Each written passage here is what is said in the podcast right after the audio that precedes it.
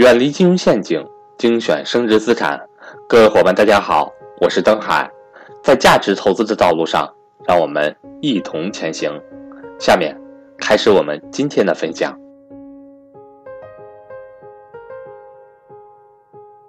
什么叫行业中心论？各位啊，其实各位真正的职业规划，各位听好了，不要相信什么美国的东西了啊，相信两千五百年前中国的老祖宗就告诉你怎么做职业规划了。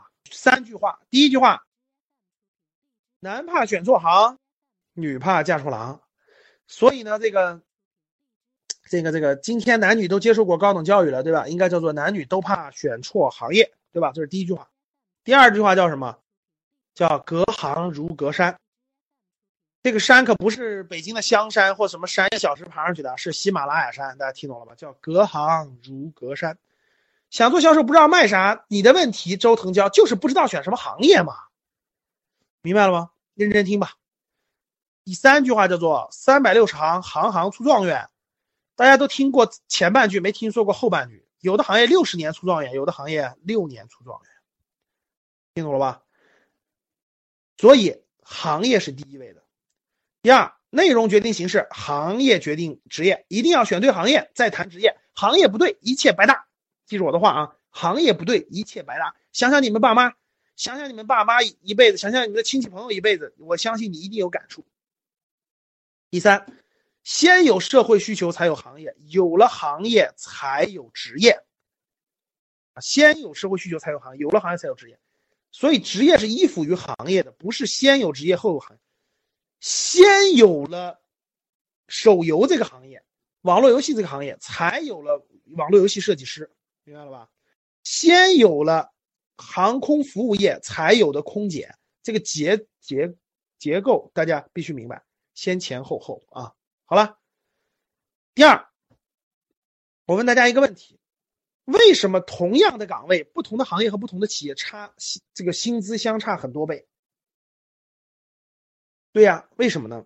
因为大家看，行业是有周期的，行业是有周期的。大家看这张图，行业纵坐标是行业的阶段啊，横坐标是时间。对行业呢，它是有这个周期的。比如有的行业就属于初创阶段，有的行业就属于成长期，有的行业就属于成熟期，有的行业就属于衰退期。好，各位，大家给我这个举一举一举一两个。衰退期的行业的例子，衰退期，什么行业大家觉得现在进了衰退期了？好，钢铁、印刷没问题，说的没错。造纸，啊，服普通传统的服装纺织，这些都属于陆陆续续属于这个衰退期了。大行业、大范围，煤炭属于衰退期了。好，大家给我举两个成熟期的例子，就是巅峰状态，行业发展还非常不错，还在扩大，但是这个这个这个巅峰已经到了巅峰了。对，像格力的，像格力这种家用电器，对吧？像这个这个汽车等等，都是这样的啊。房地产现在已经不能论了啊，房地产已经神仙才能论了，是吧？其实从房地产来说呢，也属于成熟期了。但是由于房地产现在主要是金融属性的，不是居住属性了，所以这个这个已经不能这么去评论了哈。好了，成长期的成长期行业，给给我举几个例子，成长期的，大家觉得成长期的？好的，教育、体育、娱乐，对，都是成长期的，说的没错，很多成长期的，成熟、成熟、初创期的，各位举几个例子，初创期的，初创期就刚刚启动不久啊，什么人工智能啊，对吧？确实，大家说的没错，说的没错。好，那不同的阶段，各位听好了，你处在不同的阶段，你将面临着很多不同的东西。那我们看着。因为这个行业它这个不同的阶段，它面临的竞争关系是不一样的。比如说在初创期的时候，竞争没那么激烈，跑马圈地。比如说现在人工智能，人工智能是大方向，但真正做的企业其实没多少个，对不对？百度啊，有些几个做，但真正就是跑马圈地阶段。自由竞争时期就是高速成长期，高成长期就是自由竞争时期。对，到了寡头垄断时期，就是五百强，大家知道吗？就成了五百强了，就那么几个大公司垄断了这个行业，小公司已经没戏了，没有生存的可能性。小公司已经没有生存的可能性了。所以大家知道，这四个阶段代表了这个组织体系，组织体系在这个行业当中的不同的阶段。所以对于个人来说，对于个人来说，那更是那更是处于不同的阶段了。你必须知道你在什么大大格局当中，你才能选择出来未来，对吧？那我们看这幅图，你是你入你你选择的是十年以前的热门行业。还是今天的热门行业，还是未来十年的热门行业，这个对你未来的选择是非常非常重要的。今天我问大家一点啊，今天去 BAT 的，去 BAT 那些百度、阿里、腾讯那些公司的员工，我问大家，那就今天的里面那些高管，他们是什么时候进这些公司的？各位，去 BAT 那些高管，他们是什么时候进这些公司的？是不是十几年前？十几年前呀，十几年前，我问大家，这些公司是大公司还是小公司？十几年前，这些公司大公司还是小公司？所以你看，没眼光的人就天天想的是我要当高管，我要当高管，所以你就去大公司。你越去大公司，你越没戏，你信不信？你越去大公司，你越是个螺丝钉，你越是个螺丝钉，你耗费一辈子的青春时光，你最后就是被淘汰的命运。最近不是有有特例了吗？不是。不是很多证明了吗？你去很多国企现在不在裁员吗？你去很多那个、那个、那，你现在去那不都浪费时间了吗？我说对不对？确实是这样的呀。你真正想职业发展，各位一定要考虑明白啊，什么时候去看这张图大家看这张图啊，我们我们以美国这个这个这个这个为例，我们看一下整个整个这个应该什么时候进一个行业？大家看这张图。这张图也是我画我画的啊，原版啊，网络上不不论你什么时候看到，版权都是我的啊，确实是这样。看这儿啊，你看他画的水平，你就知道，我我我闭着眼睛我都知道汽车那地方有个缺口，然后铁路那儿画的，这是我画画的水平。好了，看这儿啊，大家看这幅图，这幅图，其实你说我是干嘛的？我是做职业规划的吗？不是，各位，我是算命的。这幅图里头蕴含了无数人的生命啊！这幅图里蕴含了无无数人的生命。那大家看这儿，大家看这儿，我们看一八二零年，大家看最早的那条白线，一八二零年的时候，这个蒸汽机最先应用的是技术革命带来这个行业变迁嘛？这个是主动力。然后那个蒸汽机最先应用的是轮船，各位，最先应用的是轮船。所以呢，这个。蒸汽轮船行业就高速，大家看，蒸汽机用于轮船以后，轮造造船行业高速发展，高速发展，高速发展，从这个一八二零年一直高速成长了三十年的时间，达到巅峰以后，增速逐渐下降，逐渐下降，逐渐下降，逐渐下降。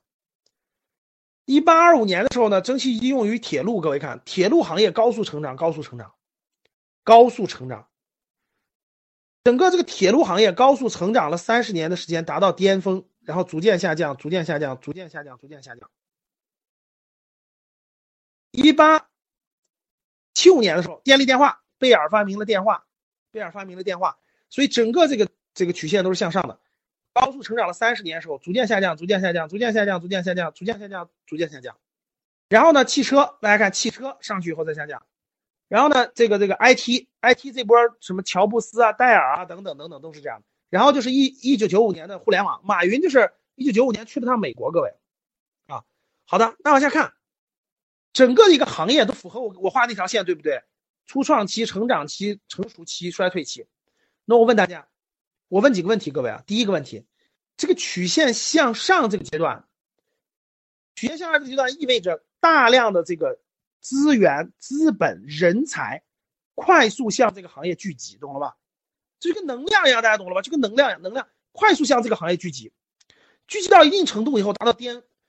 任何一个行业在巅峰的时候，都有上万家企业，甚至几十万家。大家，我们举汽车的例子，各位，最早期的时候，汽车的工厂是特别特别多的，对吧？到了现在，美国的汽车公司就那么三家了，对吧？那往下看，电脑也是一样的，各位，最开始中国的电脑有上千个品牌，现在你们知道有几个品牌吗？就那几个品牌了，对不对？网络也是那么多网络公司，现在就那点了。它就是它就是这么一个过程，曲线向上的过程就是什么？就是一个从小到大汇集能量的过程。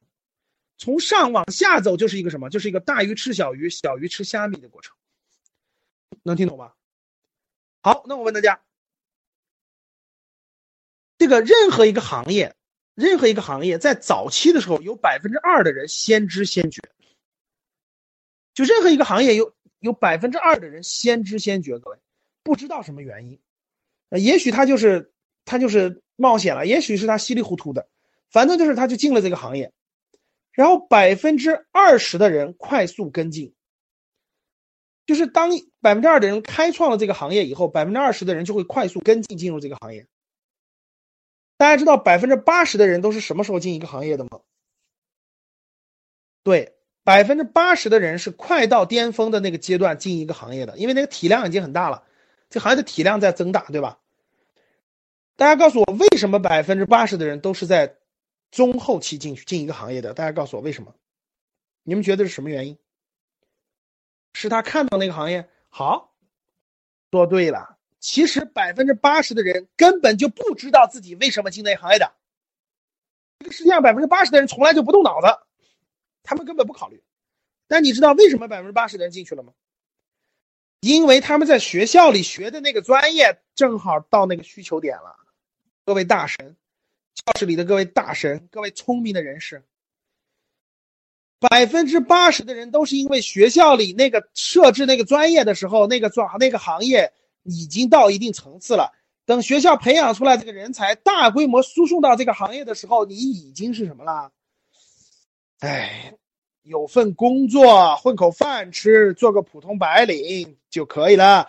大多数人都是这个目的，所以你们爸妈教你们是不是这么教的？孩子啊，好好学习，考个好学校，学个好专业，学有个好技能，然后这个那个那个就稳定了，是不是这样教育你的？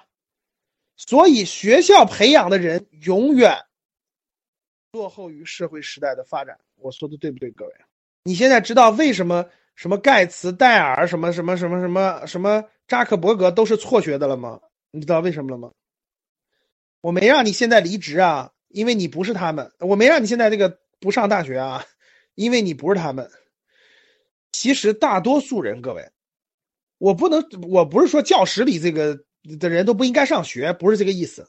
但是我明确告诉你一点是：如果你的思维跟大多数人一样的话，那其实你真的就很普通。大学还是要上的，但是你的思维不能跟大多数人一样，明白了吗？所以很多人还纠结一个问题：老师，我我大学毕业了，你说我是应该做本专业呢，还是应该做别的呢？这个问题问的就基本上没动脑子，或者说就比较单纯。所以现在的大学生必须到工作三年以后才能才能开点窍，才能觉得哎呦，这个这个这个开始思考了，这不能这么傻乎乎的这么做呀，真真是这样的啊。我这个这个这个，说实话，以前到大学讲课很多，后来我发现讲了白讲。那我问大家，各位，曲线向上，所以一个人的黄金时代，我问大家，一个人工作的黄金是有多长时间？就是就是黄金时代有多有多少年？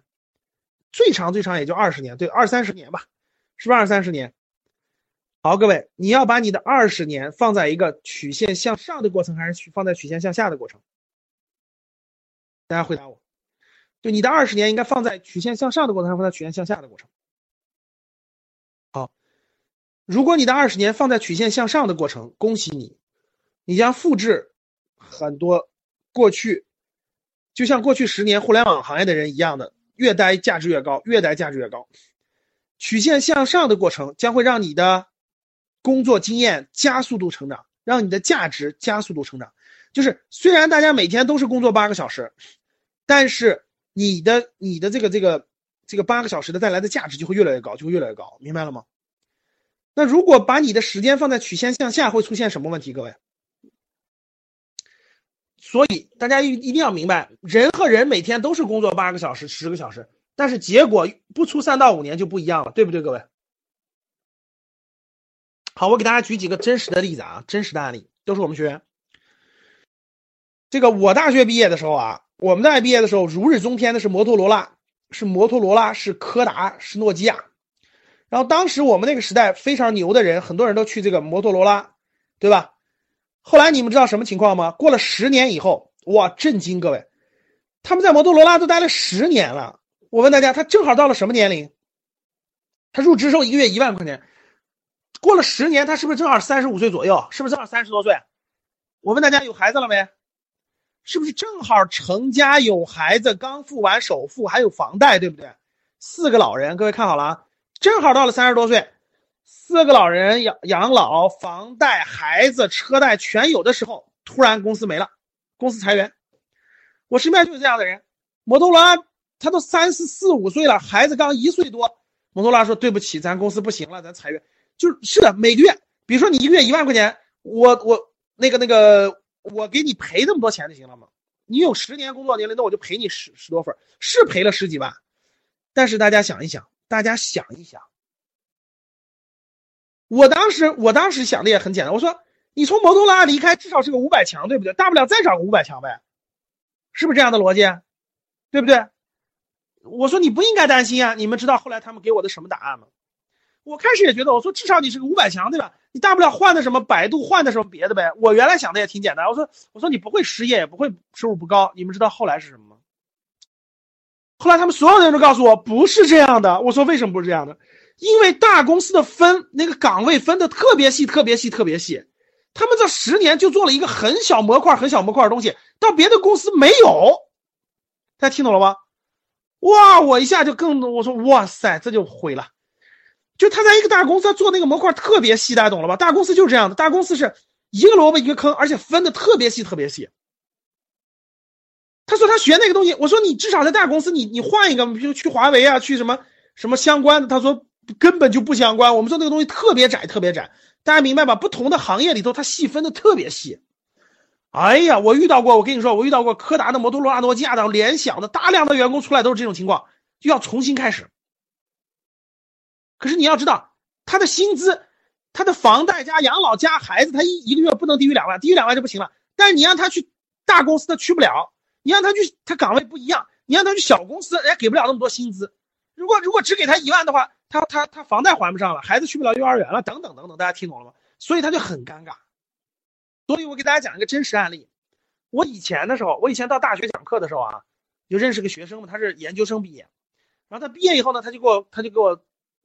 打个电话，他说：“老师，我很高兴，我找到工作了。”我说：“是找找找哪儿了？”他说：“去联想了，研究生毕业去联想了，一个月七千块钱，一个月七千块钱去联想了，他还挺高兴的。他还说他们同屋的有个人研究生毕业才三千五，去了去了一个小公司了，他挺嗨的。好，我说好，恭喜你。过了四年以后，各位听好了，四年以后，这学员给我打电话，带着哭腔。”我四年没涨工资，我四年还是七千块钱。然后第二句你知道来了啥吗？第二句来了个，当年我们同屋那个我最看不起三千五的，人家现在年薪二十万，所以我很受打击。他就来了句这，你知道这是几年前的事了啊？你知道我说了句啥吗？我说了句，我说我问你个问题啊，我说，假如他小张，我说小张，我问你个问题。我说你现在在联想做的工作，如果换一个应届毕业生，就换一个这个研究生或本科生，大概多长时间就可能就可以取代你？他电话那头沉默了半秒钟，说不是这个三半分钟，说最多六个月。我说恭喜你，不出两年，你不但会不涨工资，你还会被裁员的，你信不信？当时他就懵了，结果没过了一年，就没过了一年，他就被裁掉了。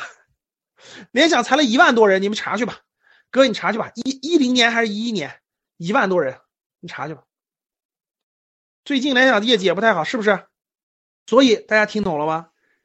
哎呀，那我问大家，你说这个事儿它是应该早发生好，还是应该晚发生好？对，你说它应该早发生晚发生好？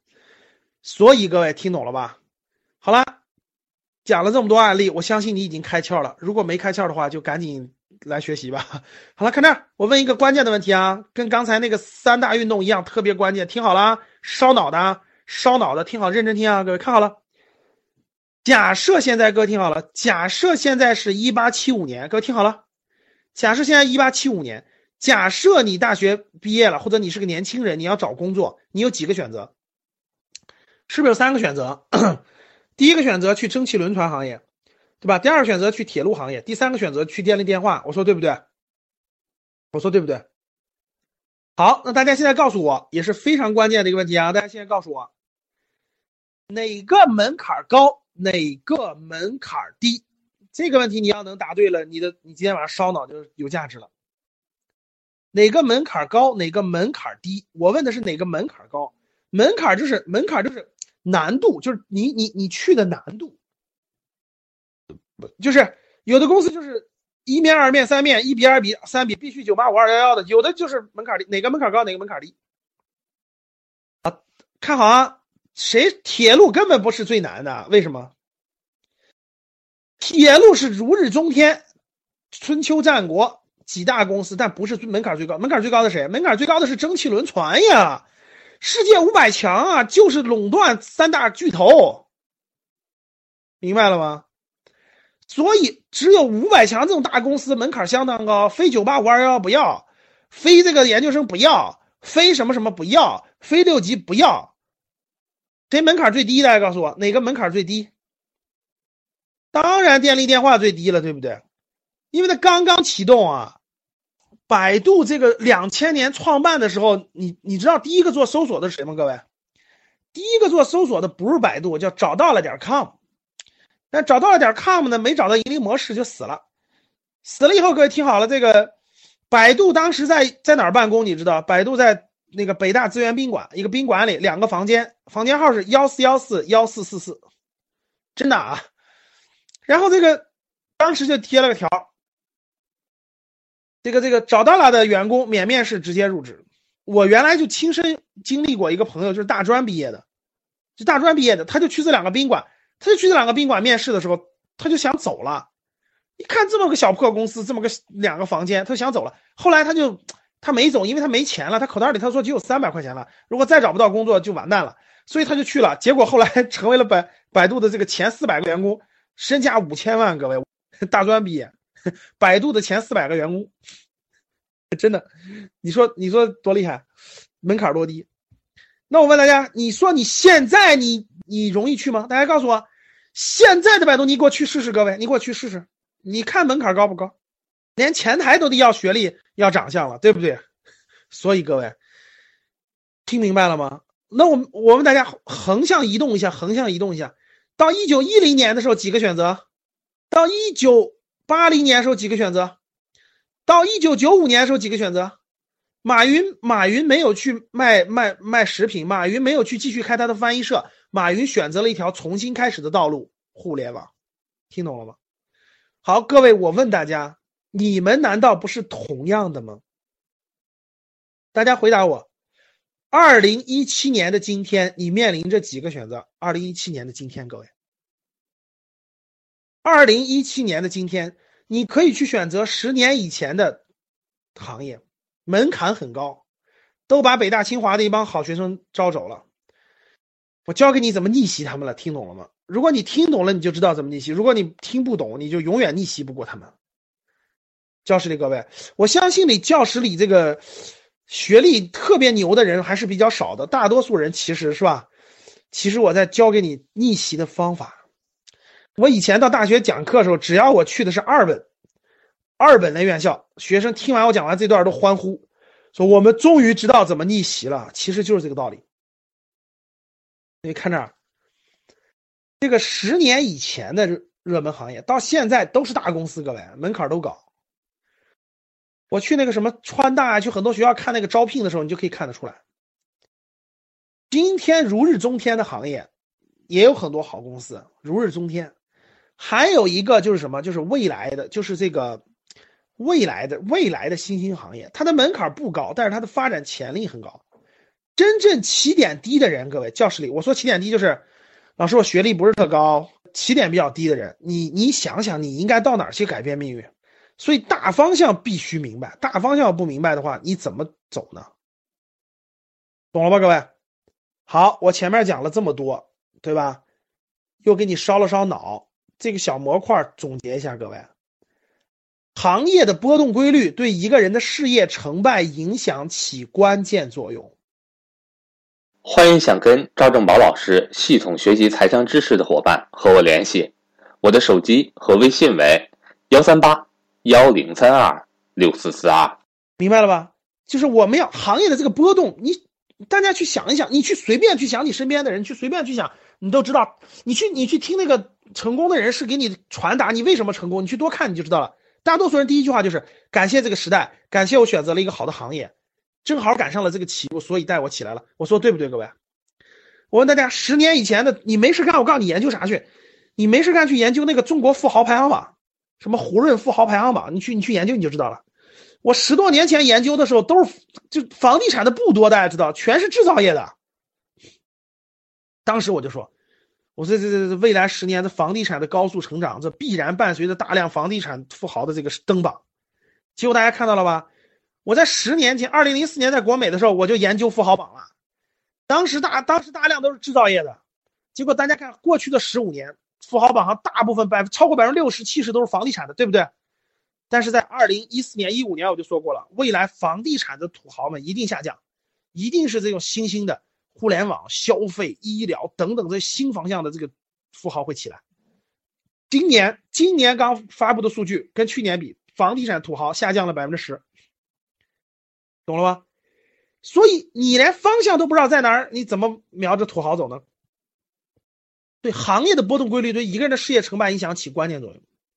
第第二，你把你自己的这个青春时光放在曲线向上还是曲线向下，这非常重要，明白了吗？第二，在任何一个时期都有三个选择摆在每个求职者的眼前，各位，你一定要明白。当你找工作的时候，教室里各位，当你找工作的时候，第一个反应你一定要明白。啊，赵老师讲过，我现在去的这个是夕阳的，还是如日中天的，还是未来朝阳的？这个我必须搞明白。如果搞不搞不明白这一点，不要盲目下结论。听懂了吗，各位？如果您想收听本期节目的全部内容，欢迎订阅《格局财商二零一九》，与我们一起提升财商智慧。